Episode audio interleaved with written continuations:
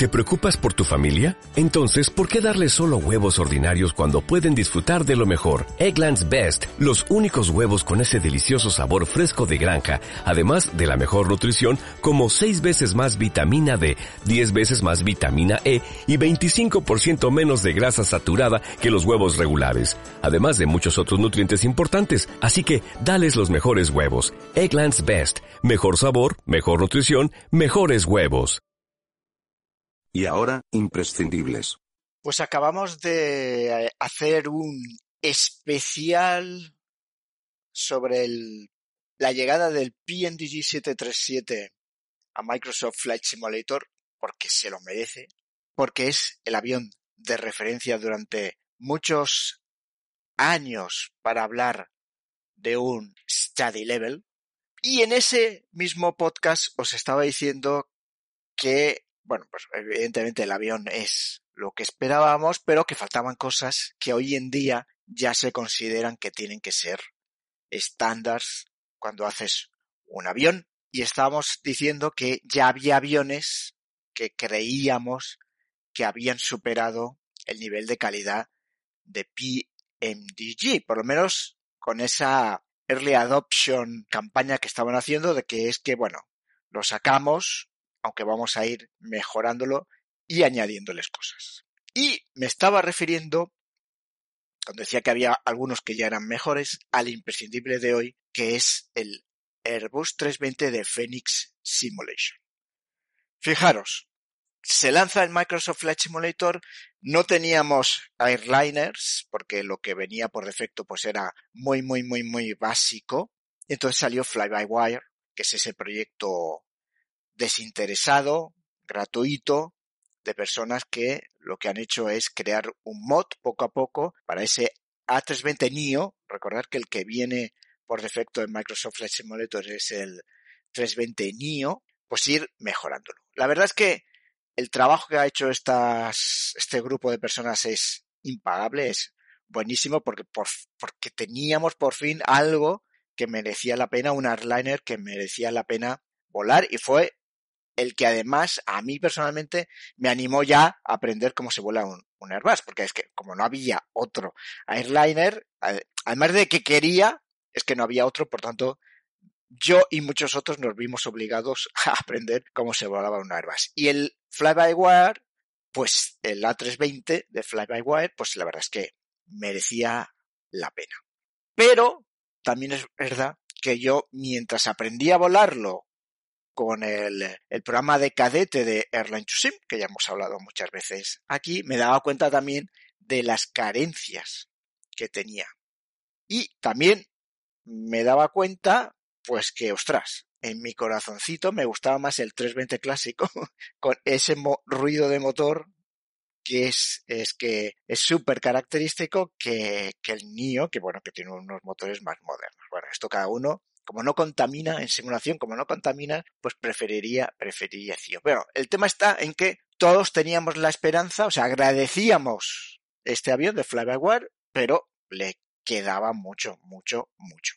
Y todos esperábamos que Flight Sim Labs, que es el que ha hecho siempre el mejor Airbus para Prepare 3D, diría yo que el mejor Airbus para cualquier otro simulador. No hay un simulador tan detallado como el 320 de Flying Ship Labs. En XPlay no hay, hay algunos que están bien, pero no son de la misma calidad. Y todos esperábamos que Flying Labs sacara, se pasara a Microsoft Flight Simulator. Flying Labs, pues la verdad es que mutis total, nunca dijo nada. Yo creo que lo vamos a analizar después, ¿eh? Yo creo que Flying Labs ha cometido un error estratégico brutal. Un error estratégico brutal. Pero esa es la situación. Teníamos un avión que le faltaban muchas cosas, pero era gratuito. Oye, todos nos fuimos en masa a volar ese avión. Todos. Todos teníamos la, esperanza de que Flight Sim Labs se pasara a, hiciera el 320 para Microsoft Flight Simulator. Mutis a día de hoy no ha, bueno, sí que creo que ha empezado a decir algo, después lo comentamos. Pero hubo un momento en que en las redes sociales un desarrollador que no teníamos ni idea de quién era, que se decía Phoenix Simulations, dijo que ya estaba desarrollando, y lo tenía muy avanzado, un 320 CIO para Microsoft Flight Simulator.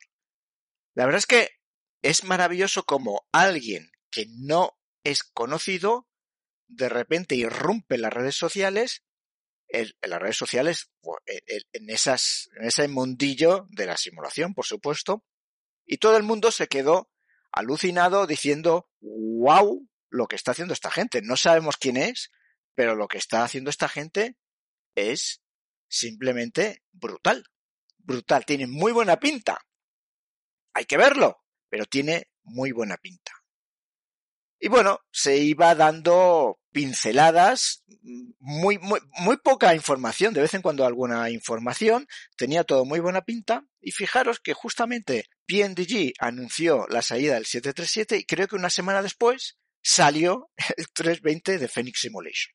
Fue como 15 días locos porque había salido el 737 PMDG, el avión más esperado por muchos, por mí incluido, por muchos, pero además una semana después sale el que muchos estábamos diciendo, wow, esto es muy, muy bueno.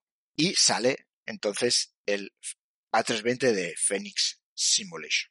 Yo la verdad es que tardé bastante en comprármelo porque estaba dedicándole pues mis horas al, al PMGG, al 737 y yo creo que mes y algo después ya lo adquirí.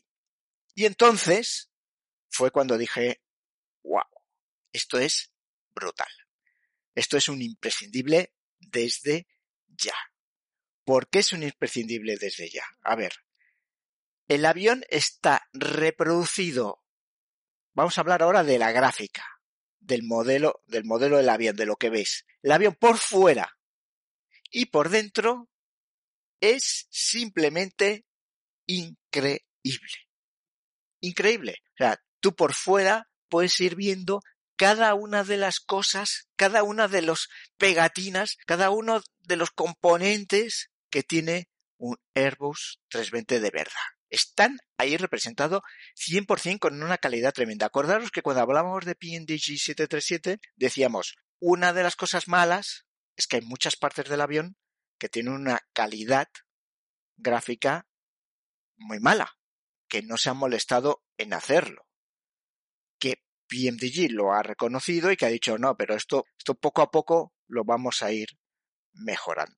Pero de partida, lo que tenemos ahora es que la calidad gráfica de algunas partes pues son muy buenas de PMDG y otras son muy, muy malas. Este Phoenix Simulation A320 es increíble, mires donde mires. La cabina es de lo mejor que he visto nunca, de lo mejor que he visto nunca. Y tiene eso que habíamos dicho, pues que tú ves que es un avión que está gastado. Que esto es muy importante, porque tú te montas en un 320 CIO, pues, pues, pues tiene las marcas de, de uso. Tiene tan marcas de uso, que cosas que es increíble. El otro día volándolo, ¿vale? El PF, el Primary Flight Display, por ejemplo, lo que, eh, pues tiene polvo. Pero normalmente tú no lo ves. Pero hubo una combinación de que el, el sol estaba como dándome por, por un lado en la cabina, entonces se iluminaba. La cabina estaba como sin, sin sol, pero se estaba, estaba iluminándose como una línea oblicua que pasaba por el PFD y en ese momento veías el polvo, tú no lo ves normalmente, pero con esa combinación de luz veías el polvo en la pantalla. O sea, hasta ese detalle han reproducido. O sea que es alucinante. O sea, gráficamente este avión está a otro nivel. A otro nivel que no está el de PMDG. Está a otro nivel increíble. ¿Qué más tiene? Lo que ya hemos dicho que hoy en día ya tiene que ser sí o sí. Primero tiene el EFB, el PNDG todavía no tiene el FB, aunque lo va a tener. Pero a día de hoy no lo tiene. Lo tiene que tener porque incluso el DC6 que ha sacado PNDG pues tiene un EFB. Evidentemente el EFB que tiene el PNDG, el DC6 es muy básico y el EFB que le van a poner al 737 PNDG pues va a ser muy completo. Pero es que hoy en día ya tienes que tener un EFB que te dé toda la funcionalidad, que puedas tener documentos, que esto no lo tiene. Eso sí que, eso lo he hecho en faltar, ¿eh? O sea, es como un entorno cerrado, el de Phoenix, y estaría muy bien que tú pudieras leer documentos ahí. Pero ¿qué tiene? Pues está integrado con SimBrief, todo el avión está integrado con SimBrief y con Navigraph. Esto ya es, esto ya es básico. Y está tan bien integrado que incluso en Navigraph tú le dices, quiero ya que me selecciones el aeropuerto de destino y el aeropuerto de partida y ya te lo selecciona y no tienes que ir pues cada vez que entras. Esto es lo que pasaba, por ejemplo, al Fly-by-Wire de el A320 Fly-by-Wire tenías tu pestaña de Navigraph, ellos también se integraron con Navigraph, pero cada vez que accedías a la pestaña, porque te ibas a otra, cuando volvías a decir, tenías que volver a buscar lo que te interesaba. Eso no tiene ni en cabeza, guárdamelo. Bueno, pues ellos ya lo, han, ya lo hacen así. lo que sí que en diferentes partes tienes que estar diciendo, coge los datos de SimBrief. En el FMC tienes que decirle, coge los datos de SimBrief. En la primera de las pestañas o de las apps, porque es como si fueran apps, donde te da todo, pues, cuánto tiempo te queda, cuántas personas van a viajar, el load factor, ¿no? El cargo, el fuel que necesitas, le dices, le tienes que volver a decir, cógelo de SimBrief. Cuando te vas a ver el plan de vuelo, tienes que volverle a decir, cógelo de SimBrief. Y cuando vas a Navigraph, tienes que volverle a decir, cógemelo de SimBrief. Yo creo que ese es un, una funcionalidad que creo que espero que la cambien y que, bueno, puedes, que sea una opción, decir, decirle cada vez que lo coges sin brief o no, o que si tú en algún sitio le has dicho coge sin brief, ya lo coja todo de sin brief, o que si desde el FMC le has dicho cógelo de sin brief, lo va a coger, y esto que sea una opción. Bueno, fijaros qué tonterías, son, matices que haría mucho mejor la experiencia, pero bueno, que, que son matices, pero es una pasada. O sea, como digo, tú tienes apps donde puedes calcular pues toda la performance del takeoff y del landing, puedes ver el, el, el, plan de vuelo, tienes una app para ver los mapas de Navigraph desde tu, desde SFB, controlas el metal, bueno, tiene de todo y una cosa buenísima es que esa misma aplicación, por decirlo de alguna forma, la puedes ejecutar en tu tableta, tu tableta real. Entonces, dices, por ejemplo, yo lo que hago muchas veces es escondo, porque esto eh, la puedes quitar, que no aparezca la FB en la cabina del simulador, porque la estoy ejecutando en mi tablet. Y claro, con un navegador, una IP, la pones y ya la tienes. Facilísimo, facilísimo. Y esto es otra maravilla. Esto es otra de las cosas que ya debería ser estándar, que el FB lo puedes de verdad ejecutar en tu, en tu tablet, ¿no? Ya, ya se convierte como en tu, en tu tablet de verdad la tienes, la tienes ahí. El avión en general se comporta de una manera magnífica, los sonidos son brutales. Hay una cosa que no me gusta, que es que normalmente en todos los aviones tú tienes la vista interior, cockpit, y tienes la vista exterior donde tienes posiciones fijas, que normalmente pues ves una, una cámara, pues se ve, se ve el ala, se ve una parte del avión y normalmente hay posiciones dentro de la cabina como si fueras un, un pasajero. Ciertamente esas posiciones fijas no te permiten moverte, pero a mí me gustan mucho porque con una tecla puedo pasar directamente a esa posición. Aquí no lo hacen, el Phoenix, no sé por qué Phoenix Simulation no lo ha optado por eso, y lo que ha optado es por que sea parte de las vistas, o sea, hay vistas que tú puedes ir recorriendo la cabina, viendo diferentes partes y de repente pasas a la cabina pasajeros donde también puedes estar en diferentes aviones. Es otra cosa, no está mal. A mí me gusta más lo otro, pero bueno, creo que, esto es una forma diferente de, de verlo. Por supuesto, como no podía ser otra forma, tienes tu programita para descargar libreas y tienes, yo creo que la mayoría de las aerolíneas que esperas que estén, están. Los sistemas están hechos con una fidelidad brutal, con una fidelidad total de lo que es un Airbus. Ahí sí que tienes ya un Airbus. Y esperemos también que vayan evolucionando. De momento hace mucho, mucho, mucho tiempo que está parado. No sabemos. Y, además, este, lo malo de este desarrollador es que no da mucha, o sea, ha hecho un producto brutal, pero no da mucha información de lo que está haciendo. Todo lo contrario, por ejemplo, PNDG. PNDG, en ese sentido, sí que lo hace muy bien, porque está con, el señor Randazzo está constantemente dando información de qué hace y qué no hace, y aquí están muy, muy, muy, muy, muy callados y no sabes muy bien qué, qué está pasando. Sí que se puso en agosto un post en Discord, esto es otra de las cosas malas, donde dijo, bueno, pues estamos trabajando en esto.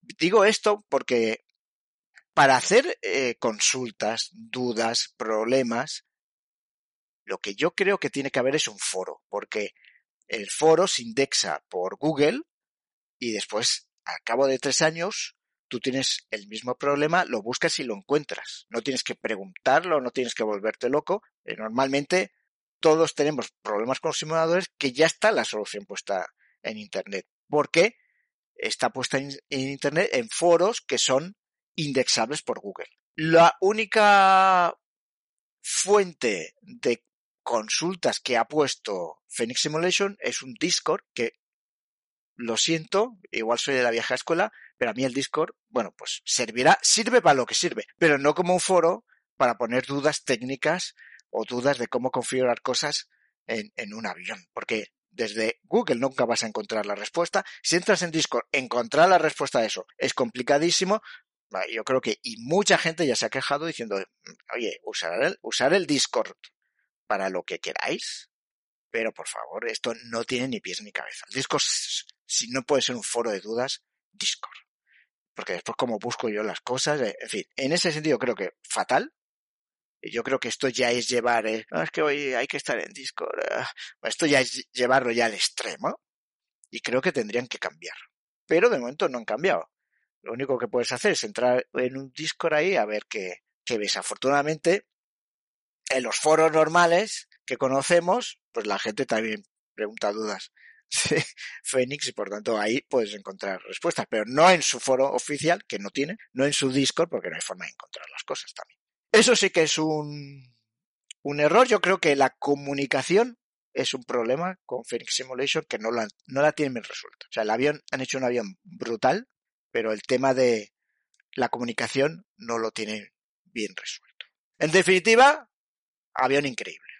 Nada más, imprescindible, es que entra directamente imprescindibles. Pero os quería comentar precisamente pues el tema con con Sim Labs, porque como os estaba diciendo, yo creo que Flight Sim Labs seguramente cuando salió Microsoft Flight Simulator mm, no lo vio claro, dijo, espera, espera, espera, que yo tengo mi negocio aquí en Prepare, ahora pasarme a Microsoft Flight Simulator no lo veo, ¿eh? no lo veo. Mm, vamos a esperar.